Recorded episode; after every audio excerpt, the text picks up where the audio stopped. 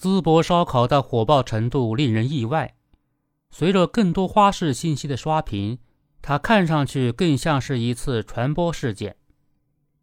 近年来，从文旅局长们策马奔腾，一个个亲自下线代言，到狂飙带红的江门，再到淄博烧烤的持续刷屏，能够看到地方对城市 IP 宣传的策略和焦虑。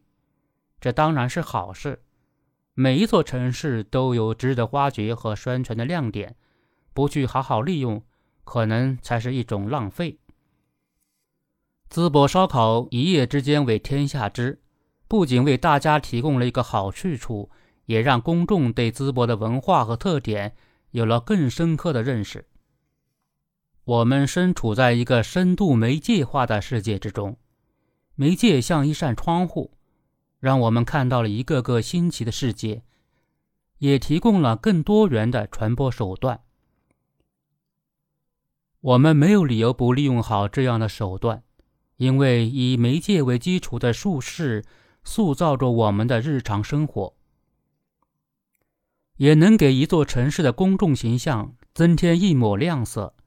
人们奔向淄博烧烤，有时并不是为了那几个串，可能就是一张合影、一次分享，然后等待一个又一个的点赞。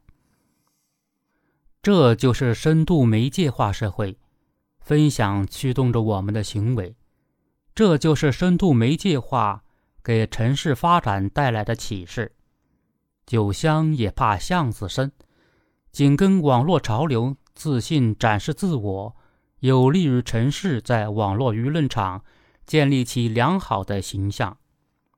城市的宣传者们虽然意识到了这一点，并且正在积极行动，但是对城市的打造。很多时候又被过度简单的归纳为两个目标：成为网红，快速出圈。我身边的好几位朋友连日来慕名前往淄博，这便是传播的效应。打卡正在持续的以一种惯常的模式化方式影响着我们的日常生活。朋友们坐在人群中一个帅气的 pose，然后在各种群里进行分享。蔚为壮观的队伍成为快速传播的基础，一眼望不到头的时刻成为夜市经济的关键影像，也成为渴望休闲、逃离内卷、走进人间烟火的隐喻。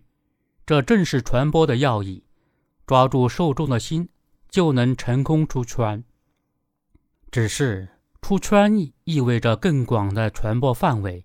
也意味着必须经受更多眼睛的审视，但是当他们密集持续站在热榜的前沿，也就触发了网友之前的担忧：淄博烧烤到底能火多久？那些前往淄博品尝烧烤的朋友们就有不一样的意见，有的感到新奇，那种烤法确实不常见，但也有的直摇头，太咸了。这可能是淄博烧烤必须要面对的问题。它真的能让每一个慕名而来的朋友感到满意吗？这也是网红出圈的危险所在。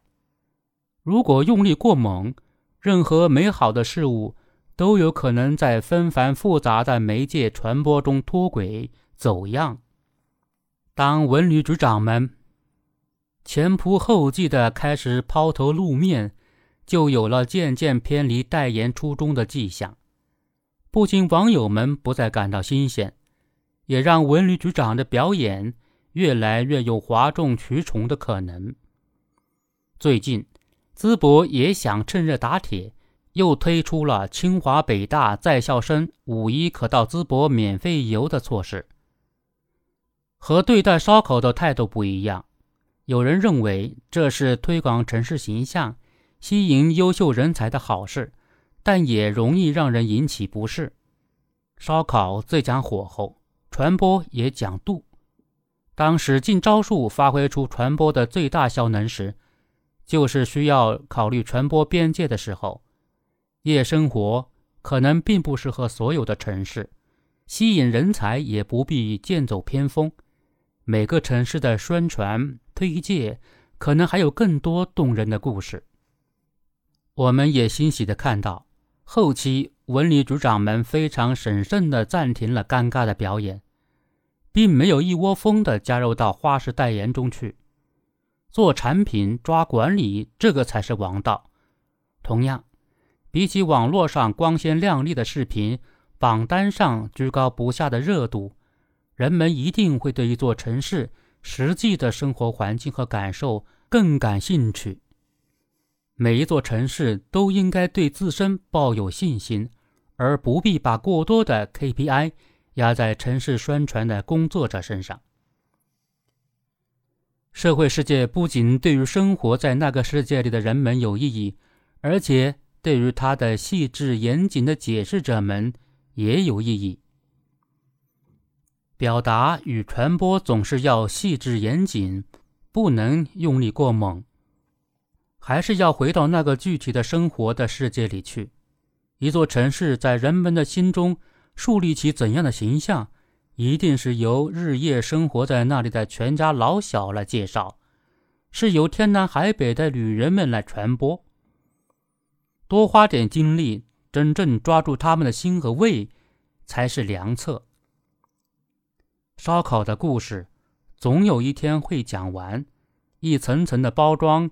也终将会被揭开。更多食客可能正在赶往淄博的路上，大师傅们，火候拿捏住啊！